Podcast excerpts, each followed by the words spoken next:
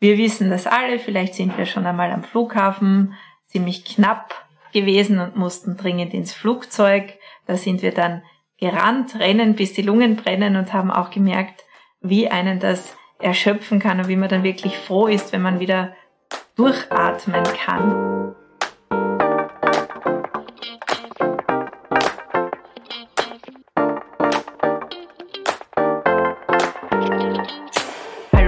Herzlich willkommen zur fünften Folge von Hochpalliativ, dem Podcast durch die Höhen und Tiefen der Palliative Care in Österreich. Ich bin Eva, Professorin für Palliativmedizin und neben mir sitzt Lea. Hallo Lea. Hallo Eva. Ich bin Palliativmedizinerin in Ausbildung. Wir befinden uns beide an unterschiedlichen Punkten unserer Karriere und teilen aber eine Leidenschaft. Mit so vielen Menschen wie möglich über Palliative Care zu reden. Heute wollen wir ein Symptom behandeln, welches Betroffenen häufig und auch verständlicherweise große Sorge bereitet und ähnlich häufig wie Schmerz vorkommt, nämlich Atemnot. Atemnot ist häufig mit einer deutlichen Reduktion an Lebensqualität vergesellschaftet und auch mit Angst verbunden. Wir wollen darüber sprechen, was Atemnot ist und warum man keine Luft bekommt. Also Atemnot ist das unangenehme Gefühl beim Atmen, also ein subjektives Empfinden, dass es einfach nicht stimmt, so wie es gerade, wie gerade die Luft einströmt oder eben man hat das Gefühl, dass die Luft nicht so einströmt, wie sie einströmen soll. Oft ist das eben auch nicht objektivierbar, also wir Medizinerinnen neigen ja dann oft dazu, oder Gott sei Dank, ist unser erster, unsere erste Handlung meistens den Sauerstoff im Blut zu messen. Das machen wir mit, mit so einem Fingerclips, wo dann steht, normalerweise sollte stehen 98 Prozent. Wäre dann so eine optimale Sauerstoffsättigung oder 100 Prozent. Und oft haben Leute aber Atemnot, sagen, sie kriegen keine Luft und wir sehen aber trotzdem, dass im Blut passt's eigentlich. Also im Blut ist die Sättigung normal. Und Atemnot ist ein sehr komplexes Symptom. Es hat körperliche, pathologische, äh, psychische und soziale und auch funktionale Ursachen. Was bedeutet funktional? Das, hm, das, also das quasi eine, die Funktion der Atmung gestört ist. Wie beim Staubsauger, wenn da ein, ein Haarknäuel den Weg versperrt, dann kommt da auch keine Luft durch und dann ist die, der Staubsauger in seiner Funktion gestört. Man sieht manchmal auch so Menschen, die so in den Kutschersitz, heißt das, glaube ich, mhm. gehen und versuchen mit Atemhilfsmuskulatur zu arbeiten und sich so hinhockeln oder ganz gebückt gehende Menschen, die vielleicht auch Verformungen haben im Bereich des Brustkorbs. Diese Verformungen können zu Atemnot führen. Und meistens ist Atemnot oder die Luftnot ein Missverhältnis zwischen dem Atemantrieb, also das, dass das Gehirn sagt, ich brauche jetzt Luft, und der Möglichkeit der Atmung. Also die Lunge sagt, ja, mehr geht aber jetzt nicht mehr. Und dann entsteht dieses, dieses Gefühl, dass, dass einfach zu wenig dort ankommt, wo es ankommen soll. Wann sprechen wir von chronischer Atemnot? Das ist wahrscheinlich eine wesentliche Message, die wir gerne rüberbringen möchten. Chronische Atemnot wird in der Palliative Care dann als chronisch bezeichnet, wenn man alle behandelbaren Ursachen versucht hat zu beheben. Das bedeutet, wenn zum Beispiel jemand Wasser in der Lunge hat, dann kann man dieses Wasser punktieren. Da macht man wie beim Zahnarzt so eine Lokalanästhesie und lässt das Wasser ab. Wenn jemand eine Herzschwäche hat und viel Wasser im Körper einlagert, dann kann man mit Entwässerungsmitteln arbeiten. Wenn jemand blutarm ist, das Hämoglobin, das ist der rote Blutfarbstoff, transportiert auch den Sauerstoff durch den Körper, könnte man mit Blutkonserven arbeiten oder mit Medikamenten, die die Blutbildung fördern. Wenn jemand eine Lungenentzündung hat, würden wir ein Antibiotikum gegen diese Lungenentzündung verabreichen. Wenn jemand einen Lungeninfarkt hat, dann würden wir das Blut entsprechend verdünnen, damit sich diese Thrombose, die sich in der Lunge findet, auflösen kann. Wenn jemand eine chronisch obstruktive Lungenerkrankung hat oder ein Asthma, gibt es sehr viele Möglichkeiten, hier mit diversen Sprays zu arbeiten und auch mit Rehabilitation. Das bedeutet, diese Menschen können eine eigene Herz-Kreislauf- und Lungenrehabilitation durchführen und dort einiges an Training absolvieren. Das sind jetzt mal die häufigsten Ursachen, die mir eingefallen sind. Genau, es gibt Lungenmetastasen, die man teilweise chirurgisch entfernen kann, mit Chemotherapie im Fall von Krebserkrankungen oder anderen Therapieformen, Immuntherapie, Antikörpertherapie behandeln kann oder auch mit Strahlentherapie. Dann gibt es noch Veränderungen des Lungengewebes selbst. Das ist eher etwas Seltenes. Das nennt sich Lungenfibrose. Wie man schon an den vielen unterschiedlichen Erkrankungsbildern erkennt, ist hier eine Zusammenarbeit auf jeden Fall erforderlich mit den entsprechenden spezialisierten Teams. Was mir jetzt auch noch einfällt, was auch immer bei uns immer wieder ein, ein Thema ist, sind Patientinnen mit chronischer Nierenerkrankung. Also wenn die Niere nicht mehr so gut funktioniert, dann funktioniert auch die Wasserausscheidung im Körper nicht. Da gibt es Patientinnen, die dann eine Dialyse brauchen, also ein Nierenersatzverfahren, das auch eben das überschüssige Wasser aus dem Körper bringt. Da gibt es dann die Krankheitsbilder wie ein Lungenödem, also zu viel Wasser im Lungengewebe, das aber dann nicht so einfach abpunktiert werden kann. Und da ist es dann wie ähnlich wie bei der Herzschwäche so, dass, dass man versucht, das mit Entwässerungsmedikamenten oder eben mit diesem Nierenersatzverfahren zu bessern. Aber manchmal ist dann auch bei jeder Krankheit der Zeitpunkt erreicht, wo man sagt, wird jetzt nicht mehr besser, es, es können nicht alle Lungenflügel jedes Mal entfernt werden, wenn dann ein neuer Tumor wächst Wesentlich aus palliativmedizinischer Sicht ist, wie wir es auch bereits in unserer Schmerzfolge erklärt haben, dass auch hier bei Atemnot, die man mit anderen Maßnahmen nicht behandeln kann, die Gabe von Morphinen eine sehr gute therapeutische Möglichkeit darstellt. Morphine wirken im Gehirn im sogenannten limbischen System und unser limbisches System beeinflusst auch unsere Verarbeitung von Dingen wenn im limbischen System sozusagen Abhilfe geschaffen wird, dann wird dieser Stress, den wir empfinden und diese Angst, die damit einhergeht, deutlich gedämpft und die Menschen haben eine viel bessere Lebensqualität und sind eigentlich sehr dankbar. Leider geistern in der Medizin immer noch diese Mythen herum, na, Morphine machen atemdepressiv und das kann man auf keinen Fall gegen Atemnot einsetzen.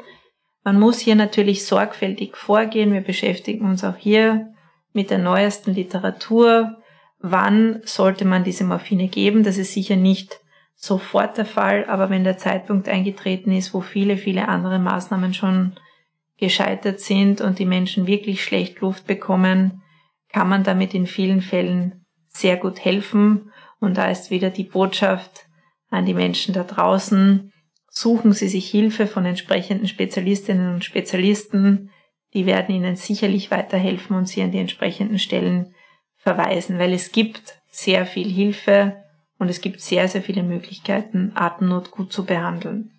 Und auch wie bei den Schmerzen ist es so, dass Atemnot im Alltag sehr einschränkend wirken kann. Betroffenen sind im, im täglichen Leben eingeschränkt durch diese rezidivierende oder durch diese chronische Luftnot. Rezidivierend, was bedeutet rezidivierend? oh, das bedeutet, dass es eben immer wiederkehrend ist, also dass es wieder wiederkommt. Wieder ein Fremdwort gelernt. es kann dann hilfreich sein, wenn man über diese wahrscheinlich auch Ängste, die damit verbunden sind, offen sprechen kann, dass man das auch anspricht als behandelnder Person und dass man den Patientinnen und Patienten erklärt, warum es zu dieser Atemnot kommt, weil so haben sie dann quasi etwas in der Hand und können sich mal vorstellen, okay, ich habe jetzt Atemnot, aber vielleicht ist zum Beispiel meine Sauerstoffsättigung bei jeder Atemnot-Episode eh immer im Normbereich. Das heißt, es ist jetzt keine, es fühlt sich zwar an wie eine akute Gefahr, aber es ist keine echte akute Gefahr da. Und das kann dann oft schon hilfreich sein. Die Ursachen und möglichen Optionen zur Behandlung und Linderung zu erklären kann sehr wichtig sein, auch im Sinne der Aufklärung, weil Atemnot Angst macht.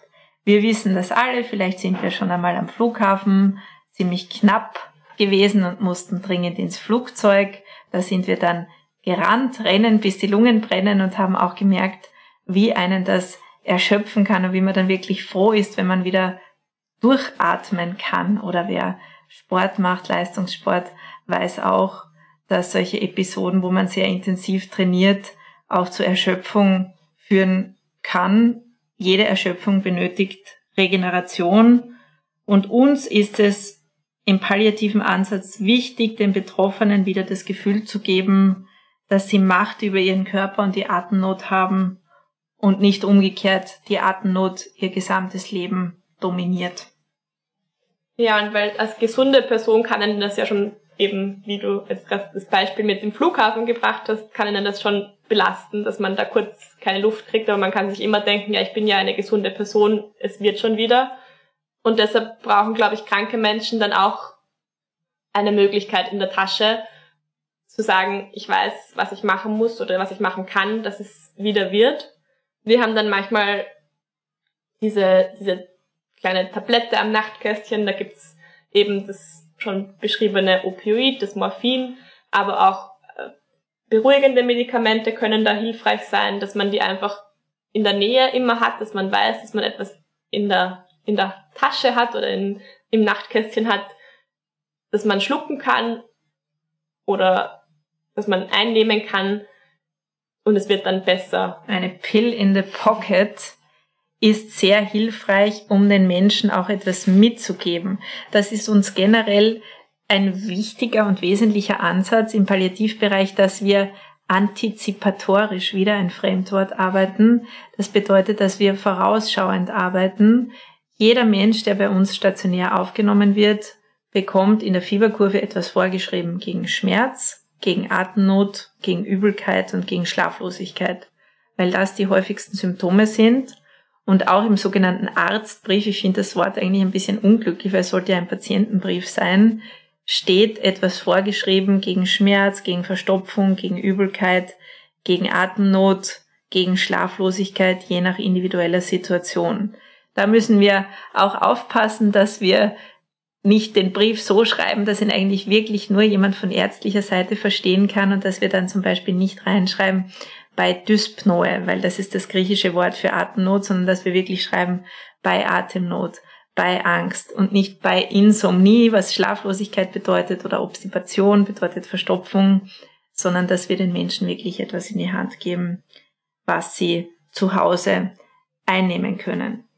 Ja, und nicht nur aus unserer Berufsgruppe gibt es dann immer so diese Pill in the Pocket, sondern ich glaube, es gibt aus allen anderen oder aus vielen anderen Berufsgruppen auch immer Tipps und Tricks sozusagen, wie man mit so Atemnot-Episoden ähm, umgehen könnte. Eine Möglichkeit ist dann auch zum Beispiel der Handventilator, also diese, dieser Luftstrom, den man sich dann quasi durch, durch das Zufacheln von Luft oder durch diesen Ventilator erzeugen kann, kann dann zu Erleichterung in so einer Atemnot-Episode führen. Da werden wir auch in den Shownotes eine entsprechende Studie verlinken. Es ist sehr interessant, dass dieser Luftzug offensichtlich über den Nervus trigeminus, das ist einer unserer Hirnnerven, wirkt und Linderung bringt. Vielleicht hat es damals schon der Adel gewusst. Also ich habe eine Geschichte gehört, dass es ja diesen Spruch gibt, kalter Kaffee macht schön.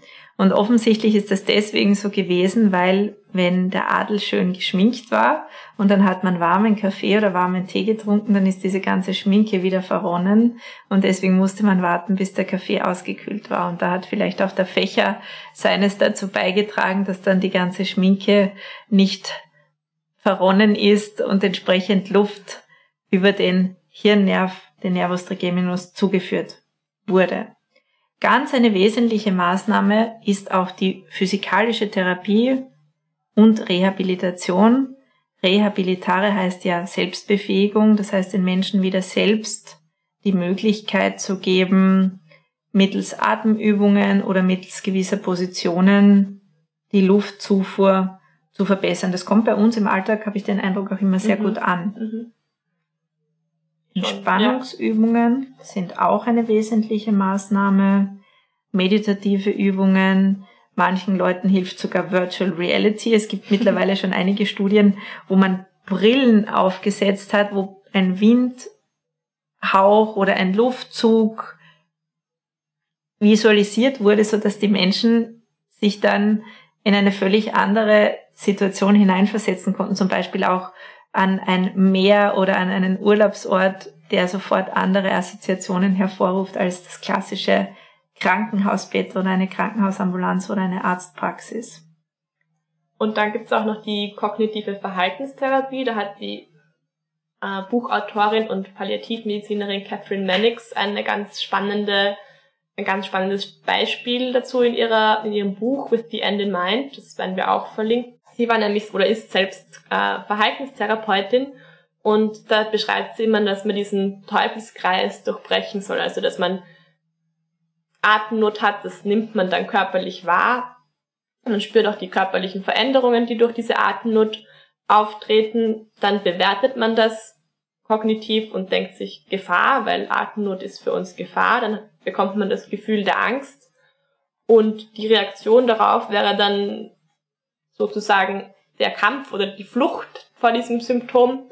Und man erstarrt vielleicht auch und dann daraus resultiert dann noch mehr Atemnot. Also man kommt dann in so einen Teufelskreis und sie beschreibt dann, dass man das statt das, dieses Symptom der Atemnot zu bewerten mit Gefahr, lernt man eine Anpassung, also lernt man, wie man damit umgehen kann und dann kann man so aus diesem Teufelskreis ein bisschen aussteigen und das Gefühl sollte dann nicht Angst sein, sondern Sicherheit und man sollte sich dann versuchen, durch entsprechende Techniken zu entspannen.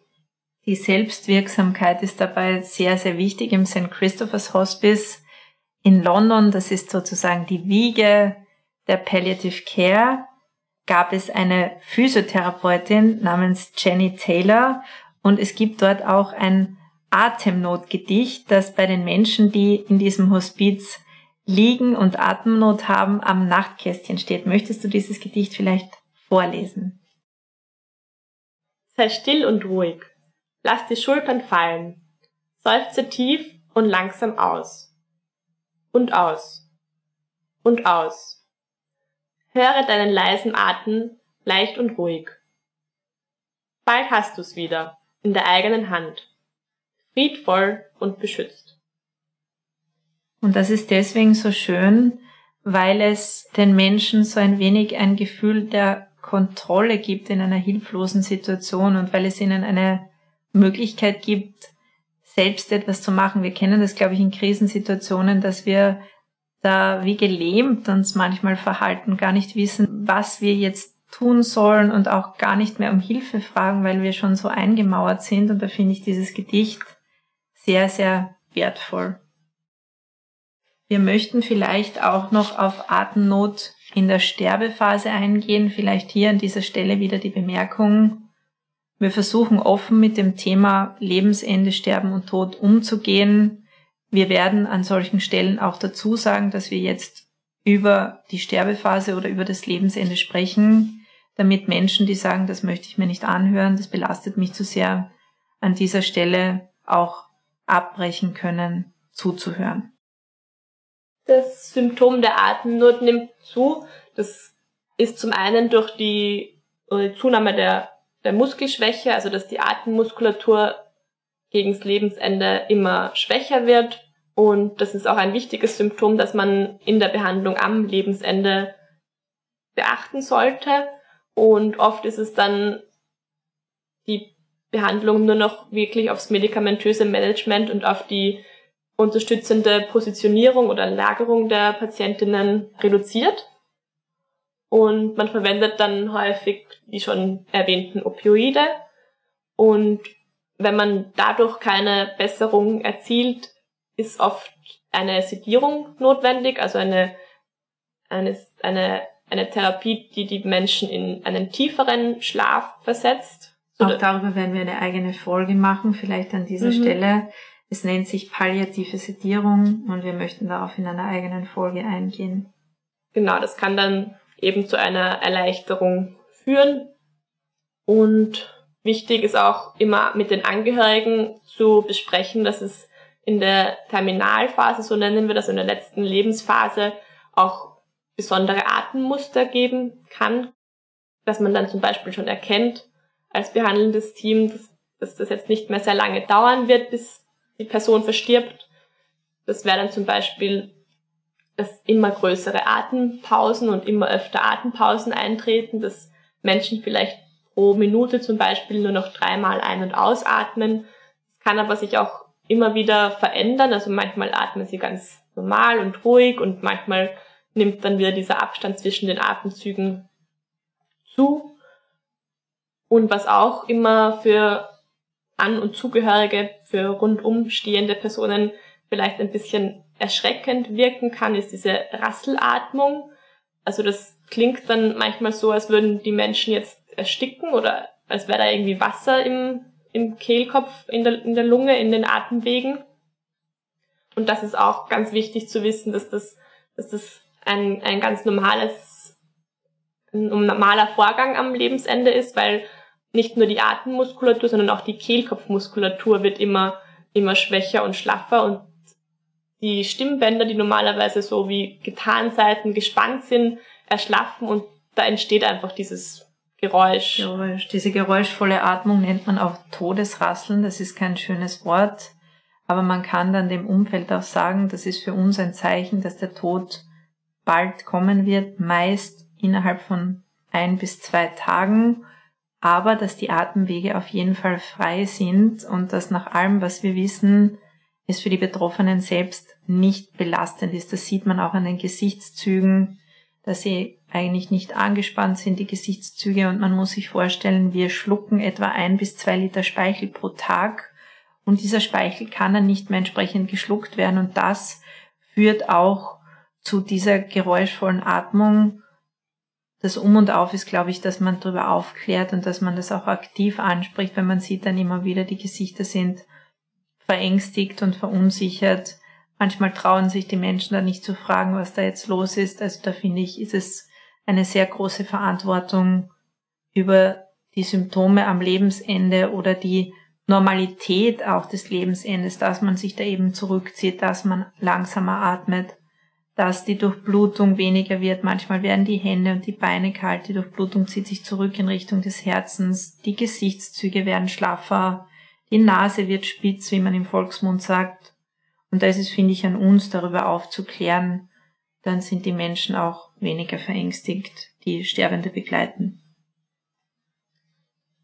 Vielleicht nochmal zusammenfassend, was, was können wir jetzt von Palliativcare-Sicht ähm, im, im Management der Atemnot tun? Also es ist ganz wichtig, dass die Betroffenen ihre, ihre Kontrolle über ihren Körper zurückerlangen, dass man ihnen einen, einen Fahrplan quasi gibt, wie sie, wie sie mit diesen Symptomen umgehen können, dass sie zum Beispiel auch lernen, mit ihrem Energiehaushalt zu arbeiten, also sich das einzuteilen und vielleicht herausfinden, welche Aktivität besonders einschränkend ist. Vielleicht ist auch eine gute Frage, worauf verzichten Sie aufgrund der Atemnot im Alltag? Und dann kann man auch diese Angst und die Sorge, die mit diesem dem Gefühl der Luftnot verbunden sind, ansprechen und auch diese Hilflosigkeit, die dadurch entsteht und versuchen eben die Menschen wieder ins, in die eigene Aktivität, in das Tun zu bringen, dass man sich nicht so dieser Hilflosigkeit ausgesetzt fühlt und dass man dann auch zum Beispiel Therapieziele formuliert, also dass man zum Beispiel sagt, es wird vielleicht nie wieder so sein, dass sie fünf Stockwerke steigen können oder den Berg erklimmen können, aber dass sie zumindest kurze Strecken im Flachen gehen können, dass es da Möglichkeiten gibt, wie wir letztens schon besprochen haben, den Rollator. Heimsauerstofftherapie. Genau. Wichtig ist, glaube ich, auch, dass man erkennt, dass Atemnot häufig unsichtbar ist. Das bedeutet, wir müssen auch hier wieder eine gute und sorgfältige Anamnese machen. Wenn Menschen still im Bett liegen, sieht man ihnen die Atemnot häufig nicht an. Da ist es gut zu fragen, wie geht's ihnen bei Belastung? wie geht's ihnen, wenn sie einkaufen gehen oder wenn sie Stiegen steigen und dass wir dann sowohl pharmakologische Maßnahmen, das bedeutet Medikamente gegen Atemnot anbieten, dass wir immer schauen, können wir Atemnot in irgendeiner Form beseitigen mit allen medizinischen Maßnahmen, die wir zur Verfügung haben, aber dass wir auch nicht pharmakologische Maßnahmen anbieten, physikalische Therapie, Rehabilitation, Entspannungsübungen. Genau, und für die Entlassung dann diesen, diesen Fahrplan zu haben, was mache ich, wenn es wieder so weit ist, wenn ich wieder so eine Episode habe und vielleicht auch Notfallkontakte oder auf jeden Fall auch Notfallkontakte zu haben. Wen rufe ich an? Wer kann mir helfen? Und wie ist überhaupt mein, mein Netzwerk, mein supportives Netzwerk, mein unterstützendes, meine unterstützende Umgebung? Vielleicht kommen wir jetzt dann auch schon zum Schluss unserer Atemnotfolge und enden mit den drei wichtigsten Take-Home-Messages. Für mich wäre eine wichtige Message, Atemnot ist ein häufiges Symptom, es sollte ernst genommen werden und es sollte sorgfältig erhoben werden. Für mich ist es auch wichtig, dass man den Patientinnen und Patienten das Gefühl der Kontrolle über den eigenen Körper zurück mit, oder mit ihnen zurückgewinnt, ihnen das vermittelt, dass sie das alles trotzdem selbst in der Hand haben und dass sie aus diesem Teufelskreis ausbrechen können. Und dann vielleicht noch die Behandlungsmöglichkeiten der Atemnot. Es gibt immer Hilfe und Unterstützung, sowohl medizinischer Natur als auch, wie wir es schon bei Schmerz gesagt haben, im Sinne eines Total Pain Konzeptes, finde ich, passt das auch sehr gut auf Atemnot. Atemnot hat mehrere Dimensionen, eine körperliche, eine psychische, eine spirituelle und eine soziale Dimension und auf all diesen Ebenen gibt es Unterstützung durch ein entsprechend geschultes Team. Wir möchten uns bei euch ganz herzlich fürs Zuhören bedanken und wir möchten einen Ausblick geben auf die nächste Folge. Da wird es um gastrointestinale Symptome gehen. Genau, gastrointestinale Symptome sind alle Symptome, die den Verdauungstrakt betreffen, also Übelkeit, Erbrechen und Obstipation, also Verstopfung. Und bei Fragen oder Anregungen schreibt uns gerne auf hochpalliativ.meduniwien.ac.at und folgt uns auch gerne auf Instagram unter hochpalliativ. Danke, tschüss, baba.